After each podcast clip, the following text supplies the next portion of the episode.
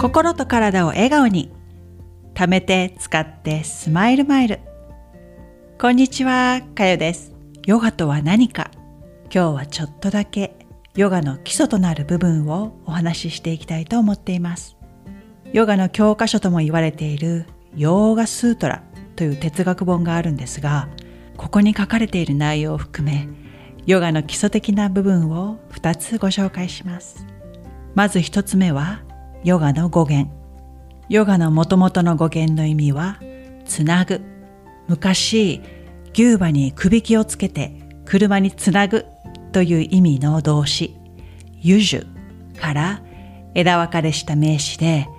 最初は物を結びつける意味からだんだん抽象的なものの結びつきについて使われるようになりそこから心と対象との結びつきを意味するようになったと考えられています。私たちの身体の感覚器官、触覚、嗅覚、聴覚、味覚、触覚を意識的にコントロールすることで体と心のバランスをとり、これらを結びつけることで内なる自己、真我というんですが、詳しくは二つ目で説明しますね。この真我と宇宙、私たち人類が住んでいる地球の外側に広がっている空間、この二つのつながりを理解し、調和させていく生き方ができるようになります。また人と人をバランスよく結びつけて、私たちが助け合って平和な社会を作っていくという意味もありますよね。互いに結び合うことで愛を育み、みんなこの地球上に存在しているすべてのものが互いに助け合うことで共存できていると考えてみれば結ぶやつなぐという言葉はとっても深い意味になりますよね。ヨガには流派がたくさんあるんですが現代に浸透しているものでハタヨガというのがあります。皆さんご存知ですか？古代インドの言語サンスクリット語では、はは太陽、たは月。この相対的な二つのものを結び、調和させてバランスをとっていくのがハタヨガです。ハタヨガというのはこう体、アーサナというんですけど、ヨガの動的なポーズや呼吸法、そういったのを組み合わせていく、えー、ヨガの流派になります。考えてみると私たちを取り巻く自然界にはこのようにこのように二つの相反する性質を持ったものが数多く存在するんですがなんだかわかりますか？例えば陰と陽光と影男と女上下や右左生と死など。あげればキリがないですが、まだまだたくさんありますよね。ヨガではこの陰と陽の両極あるもののバランスをとることが大事で、身体的な動き、そして心の動きをニュートラルな状態で保つ上でも、ヨガの技法が効果的だと言われているんです。調和、バランスを保つことは、はるか昔から受け継がれている人類にとって不可欠なものなんですね。そして二つ目は、ヨガの定義。定義か、難しいなと思われずに、噛み砕いて分かりやすいように説明していくので大丈夫です。ヨガの定義は、心の働きを制し、死滅させることと書かれています。私たちが存在しているこの宇宙の原理と個人の原理の本質は同じでありこの部分を理解すると自分は自然の一部で生かされているんだということを認識しやすくなります。私たちの最も内側にある自分の核の部分これが個人を支配する権利そして決して変わることのない真の自己真がなんです。真実の真に我と書いて真がこの世にはこの真がと変化のあるもの二つしか存在しないと書かれています。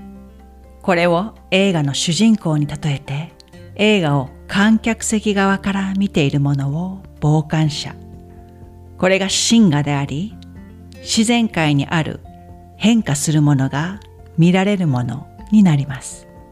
感情や思考行動に振り回されている自分自身も本当の真の自己ではなく変化のあるものに心が反応しているので真我から傍観されている存在になるということです。もう一度言いますが、この世には見るものと見られるものの二つしかない。この見られるものイコール自然界にある変化があるもの。真我以外ですね。こういった変化があるものに対して思考や感情が生まれ、それを本当の自己と認識してしまうことで苦悩が生まれます。過去から経験したトラウマやしがらみを手放し、自然との関係を解放、思考を捨て、こうあるべきという自我や欲望の皮をどんどん剥がしていくと最後は自分の内側にある核しか残りません。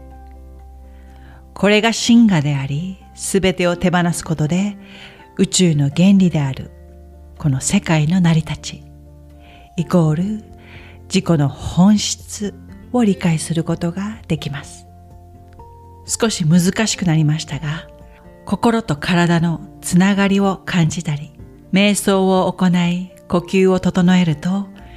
周りで起こっていることに対して自分がどのように反応してしまうのか、思考の癖に気づくことで自分自身やその出来事を客観的な目で見ることが可能になります。変化のある自然界で起こっている物事に対して過剰に自分の思いをぶつけるのではなく一歩引いたアクションができるようになり、自分の中の平静を保てることで、自分や周りの方もどんどん笑顔が増えていくんですね。決して簡単なことではないですが、感情を荒げず、物事を俯瞰してみることは、私が乳がんの治療中に最も助けられた部分でもあります。人間はどうしても受け止められない現実が目の前で起きた時その物事をどうにかして否定しようという考えが浮かびます。私がまさか違う。これは現実じゃない。夢だ。早く夢から覚めて。などいくらそう願ったって現実が変わるわけがありません病院の関係者は仕事なので淡々と仕事を進めていきます。そんな中で自分の感情が日を追うごとにとてつもなく乱れていることに気づきます。現実に起こっていることは変えられないのに感情だけが爆走している状態。ブレーキが効かない。ああ、誰か止めてと。このような感情も結局は自分が作り出しているもの。過剰に反応して自らを苦しめているのは自分自身なんだと。